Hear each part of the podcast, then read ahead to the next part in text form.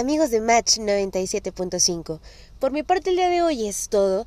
Es hora de despedirme, pero voy a dejarte una canción que es una de mis favoritas y espero que tú la disfrutes y bailes tanto como yo.